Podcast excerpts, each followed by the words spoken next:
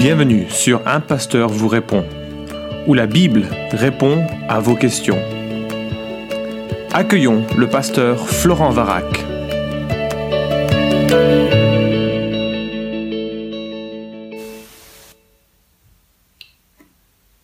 La question est posée. Bonjour, je voudrais vous remercier pour votre article, notamment celui du pasteur Varac, concernant le parler en langue. Cela m'a montré mon erreur de comprendre qu'il n'était pas biblique tel qu'il est pratiqué. Euh, pourtant, ma question est la suivante. Paul précise que c'est un signe non pour les croyants, mais pour les incroyants. Pourquoi alors les Corinthiens ont parlé en langue Et quel était le but du parler en langue des Corinthiens? Est-ce que parce que les chrétiens de Corinthe ont parlé en langue, peut-on dire que les chrétiens d'aujourd'hui devraient parler en langue? Soyez bénis. Alors merci pour euh, la question, elle est importante et précise et puis elle euh, nous oriente sur euh, plein de sujets qui sont associés à la question du parler en langue, qui n'est pas une question facile et qui a différentes compréhensions au sein du monde évangélique. Alors si tu, enfin si vous n'avez pas écouté les podcasts sur la question, je vous propose de vous reporter aux sessions précédentes. Il y a eu un podcast qui, dont le titre était Qu'est-ce que le don des langues? et un second Est-ce que le don des langues est la marque de l'esprit? Alors ça te permettra de euh, te faire un peu une idée de la perspective que je défends et euh, qui éclairera ce que je vais dire dans, celui-ci. Alors pour résumer assez rapidement, je conçois que les langues sont dans l'Ancien Testament un signe assez constant de jugement, et notamment à l'égard d'Israël. Euh, les langues ont commencé à Babel, c'était un jugement, comme tu le sais, Dieu donne une confusion pour que les humains ne s'unissent pas contre lui, euh, et, cette confusion vient de, des langues, des langages que les uns et les autres se mettent à, parler. Euh, lorsque l'on retrouve le concept de gens qui parlent d'autres langues, c'est en Deutéronome chapitre 28. Là, il y a une série de menaces qui sont prononcées à l'encontre d'Israël. Si jamais Israël désobéit, voilà ce qui va se passer. Et en Deutéronome 28, il est dit euh, que des gens qui parlent une autre langue viendront et viendront réaliser un jugement par euh, c'est une armée qui va venir envahir Israël et le signe euh, de, euh, de cette réalité c'est que les gens entendront parler en leur sein des nations qui parlent en, d'autres langues. on a la même, le même concept avec la prophétie d'Ésaïe chapitre 28 verset 11. Là il est question du prophète qui s'insurge contre le royaume du nord le royaume d'Israël, euh, qui euh, préfèrent la boisson aux paroles de la prophétie, ils sont complètement ivres, et Dieu leur dit, ben, en substance, hein, si, tu ne m'entends pas euh, alors que je te parle en clair, ben, tu comprendras lorsque tu entendras des langues ou des gens qui parleront en d'autres langues et en ton sein. C'est-à-dire que les, armées, ici il est question des armées assyriennes, qui viendront et qui pénétreront ce royaume te rendront attentif au fait que ma prophétie est réelle et que le jugement arrive. Incidemment, c'est ce euh, verset, Ésaïe 28, euh, 11, qui est cité en 1 Corinthiens pour souligner que les, euh, les langues sont un signe pour les non-croyants. Donc tu as, vraiment un lien entre ce que je dis de la réalité des langues dans l'Ancien Testament et la manière dont le Nouveau Testament s'en fait l'écho. Et le dernier passage que je veux souligner, qui a été souligné dans les podcasts précédents, c'est euh, le même principe que l'on trouve avec euh, cette menace, cette fois-ci sur Juda, le royaume du Sud, en Jérémie chapitre 5, et c'est le même principe, ça vise euh, l'invasion des armées babyloniennes, et lorsque les gens entendront parler en d'autres langues à Jérusalem même, eh bien, ils devront se dire, waouh, le, jugement de Dieu est en marche, et nous aurions dû prêter attention aux paroles du prophète, aux paroles, aux paroles de Dieu. Alors, quand on arrive sur le livre des actes, nous trouvons, il me semble, la même signification. Euh, le jugement annoncé sur Israël approche. Euh, le Seigneur Jésus en a parlé à, multiples reprises. Et le signe est encore des gens qui parlent dans une langue étrangère, mais avec un aspect euh, de grâce exceptionnel, puisque les païens, les non-juifs, ont maintenant accès au Dieu d'Israël. Le jugement de l'un, le jugement d'Israël, ouvre à la grâce de l'autre, la grâce qui touche maintenant toutes les nations, conformément à la promesse qui était faite à Abraham, que toutes les nations de la terre seraient bénies euh, en son sein, en sa descendance. Et bien sûr, cette, euh, euh, ce jugement d'Israël est pour un temps, et le temps vient où il sera de nouveau greffé, il me semble, aux promesses qui lui étaient faites, notamment au travers de la nouvelle alliance qui lui est promise en Jérémie chapitre 31. Je reviendrai là-dessus dans un instant, mais les trois parlers en langue que nous trouvons dans le livre des actes, acte 2, acte 10, acte 19, sont chaque fois des euh, parlers en langue euh, qui marquent une transition.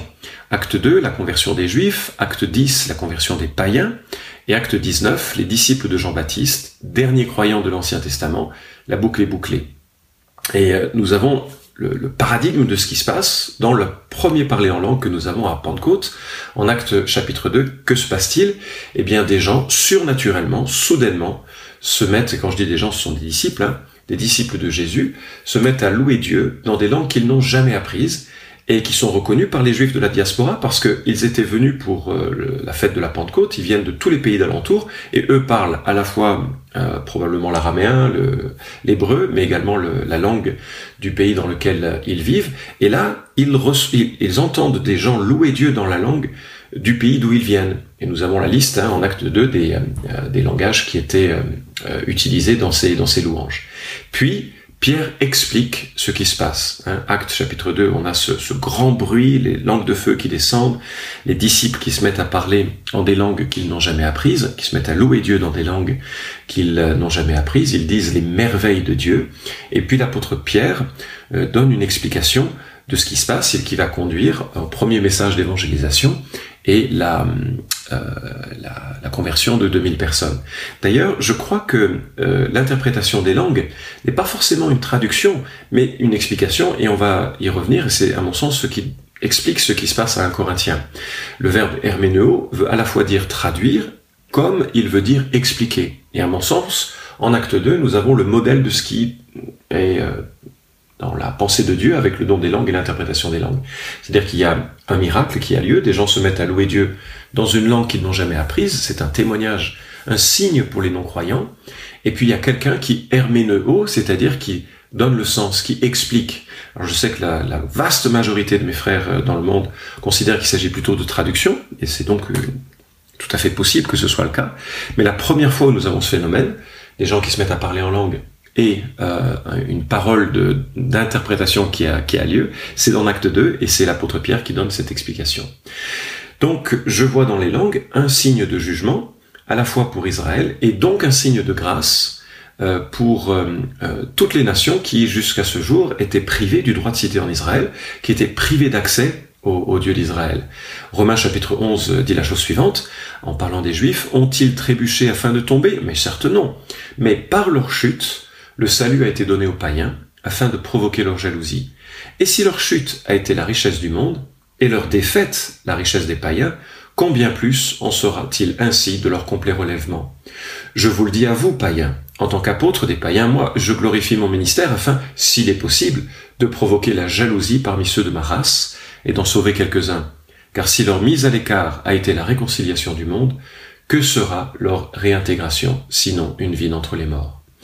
Ainsi, on a cette euh, idée que Israël euh, passe par un temps terrible hein, de, jugement pour lequel nous devons invoquer vraiment la miséricorde de Dieu et nous devons manifester à l'égard des Juifs tout l'amour euh, et toute la compassion que un chrétien doit, doit manifester, et notamment en, annonçant aussi cette bonne nouvelle que le Messie a été donné à, à, eux comme au monde pour que les uns comme les autres puissions avoir accès au Dieu d'Israël par la nouvelle naissance et euh, par la nouvelle alliance promise au prophète euh, ou par le prophète Jérémie.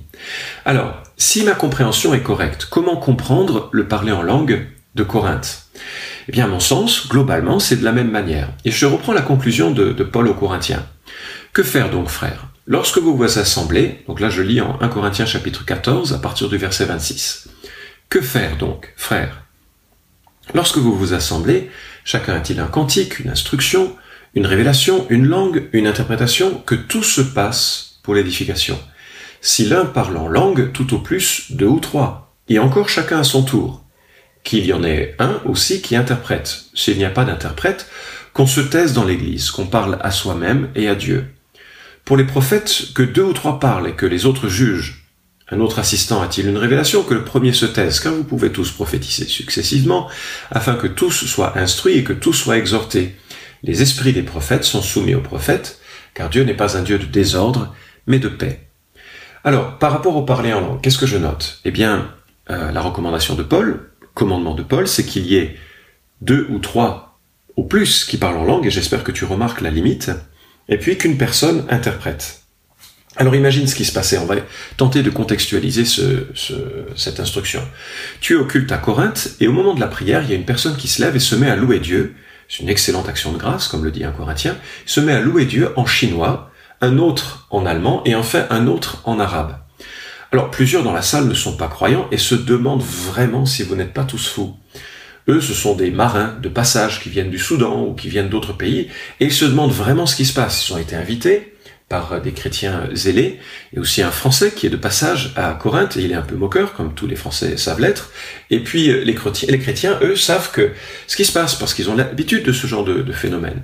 Et comme le dit un Corinthien, c'est un signe, non pour les croyants, mais pour les non-croyants. Ce n'est donc pas un signe qui atteste de la présence du Saint-Esprit, ça ce serait un signe pour les croyants, c'est un signe pour les non-croyants. Et lorsque l'apôtre Paul cite un euh, euh, lorsqu'il dit cela en 1 Corinthiens 14, 21 et 22, il cite Ésaïe 28, 11 que nous avons parlé. Alors donc, euh, tu as des gens qui se lèvent et qui se mettent à louer Dieu dans une langue qu'ils n'ont jamais apprise, et, tout le monde est un peu interloqué, de, comprennent pas trop ce qui se passe. Enfin, les non-croyants ne comprennent pas trop ce qui se passe. Alors il y a une personne qui se lève et qui interprète. Et comme je l'ai souligné, le mot veut dire deux choses selon le contexte. Traduire euh, et expliquer. Enfin, ou donc expliquer. Soit ça veut dire traduire, soit ça veut dire expliquer. Et selon le contexte, d'ailleurs, on trouve ce sens euh, du verbe herméneo dans euh, les deux sens dans l'ensemble du Nouveau Testament.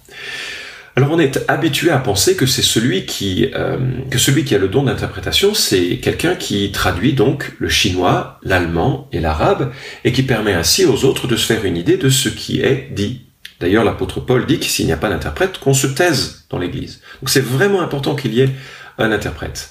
Alors c'est tout à fait possible hein, que ce soit une traduction, et auquel cas les gens comprennent que Dieu est en train de parler, et qu'il est en train de parler dans une langue qui n'est pas l'hébreu, et il est en train de parler euh, de, la louange, enfin il est en train de louer Dieu, le Dieu d'Israël, dans une langue qui n'est pas l'hébreu, et le signe donc l'interpelle parce que cela veut dire que le Dieu d'Israël est maintenant accessible et ouvert euh, à toutes les nations. Et puis, il y a une autre possibilité, alors c'est ça, c'est ma suggestion, mais je suis un peu seul hein, dans, dans le comprendre, donc c'est peut-être erroné, et ça, je te le livre comme une suggestion. L'autre possibilité, c'est que euh, cette personne se lève et donne l'interprétation, c'est-à-dire l'explication. Dire que mes amis, je, il dirait quelque chose comme ça, mes amis, je voudrais juste vous dire, ces, ces hommes ne sont pas fous, ou ils n'ont pas euh, dit des sons incohérents, au contraire, ils ont parler euh, dans une langue euh, qui, euh, qui, qui n'est pas leur langue. C'est un miracle. Le Saint-Esprit leur a donné de parler dans une langue qui n'est pas leur langue et qui atteste que le Dieu d'Israël est maintenant accessible et ouvert à tous les non-juifs. Donc si tu es là, entends cette invitation qui te propose de, de venir louer ce Dieu d'Israël, qui te propose de venir te repentir, te confier en lui pour recevoir une, vie nouvelle. C'est vraiment la, la bonne nouvelle, le mystère de l'Église, c'est que Dieu a fait tomber le mur de la séparation entre les juifs et les non-juifs, et que ce Dieu extraordinaire, créateur du monde, est maintenant accessible à l'ensemble euh, des, euh, des peuples. Et donc tu vois, ça pourrait être cela, le don d'interprétation euh, des langues, c'est le don d'explication de ce qui se passe et qui permet aux non-croyants de saisir l'immense privilège qu'il aurait donné en Jésus-Christ. Alors dans les deux cas, hein, c'est un signe pour les non-croyants qui devaient être présents régulièrement dans les rassemblements de Corinthe, et les non-chrétiens étaient directement interpellés par ces propos de l'interprète soit les, euh, euh, non-chrétiens étaient impressionnés hein, par la réalisation que le Dieu des Juifs était accessible aux non-juifs, par les langues, hein, par les miraculeusement, soit il l'était par l'exhortation qui, euh, était donnée par celui qui expliquait ce qui, ce qui se passait. Alors, je suis conscient que ce sujet suscite bien des questions, qu'il y a des avis très différents et que dans un grand nombre de cas, on est vraiment entre frères à avoir un avis différent. Il me semble que les frontières rouges, euh, les frontières qu'il ne faut pas dépasser sans passer outre ce que la parole de Dieu dit, euh, c'est si jamais, et ce serait donc une erreur, de considérer que les langues seraient un signe de la présence du Saint-Esprit. Alors ça, ça, voudrait dire que le Saint-Esprit euh, ne serait donné que de, de, façon différente à deux groupes de, de chrétiens, ce qui nierait la, la suffisance de l'œuvre du Christ, et puis le fait aussi que 1 Corinthiens 12, 12 nous dit que euh, tous les disciples sont devenus, par le baptême du Saint-Esprit, euh, membres du, corps du Christ. Donc le baptême du Saint-Esprit n'est pas attesté par le, le, parler en langue. Une autre, erreur serait de voir dans le don des langues le don que tout le monde doit parler. Ça contredit l'ensemble de 1 Corinthiens 12, 13 et 14, puisque chacun reçoit un don euh, différent. Mais en dehors de ces, euh, de ces frontières, il y a beaucoup de frères et sœurs qui ont des avis différents sur le don des langues, qui le pratiquent humblement, comme un cadeau de la grâce, et, et sans vouloir l'imposer aux autres. Alors bon, on n'a pas le même avis, mais c'est euh, quand même bien moins grave. Donc quand tu poses la question, est-ce qu'on peut parler, est-ce qu'on peut dire que les chrétiens d'aujourd'hui devraient parler en langue ben, Ça dépend de ta compréhension du rôle des langues. Euh, j'ai un certain nombre de frères, y compris dans, dans notre Église, qui croient que le parler en langue continue aujourd'hui et je les respecte, on rigole un peu de notre avis différent, sont des hommes qui sont vraiment, et des femmes qui sont vraiment remplis de l'esprit, qui sont humbles, qui le comprennent euh, avec, avec toutes les réserves que je viens d'évoquer, que si Dieu leur a donné ce don, il ne le donnera pas à tout le monde euh, de la même manière, ils n'ont pas besoin de s'en vanter ni d'en faire une présentation publique.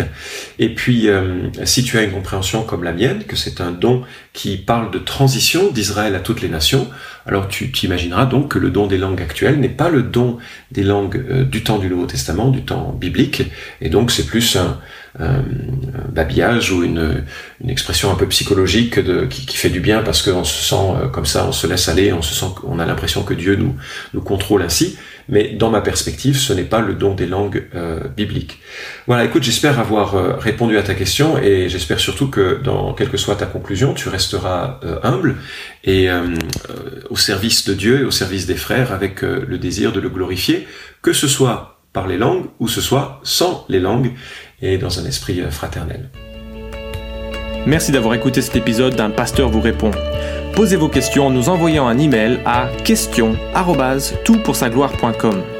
Retrouvez cet épisode et tous les précédents sur notre site toutpoursagloire.com.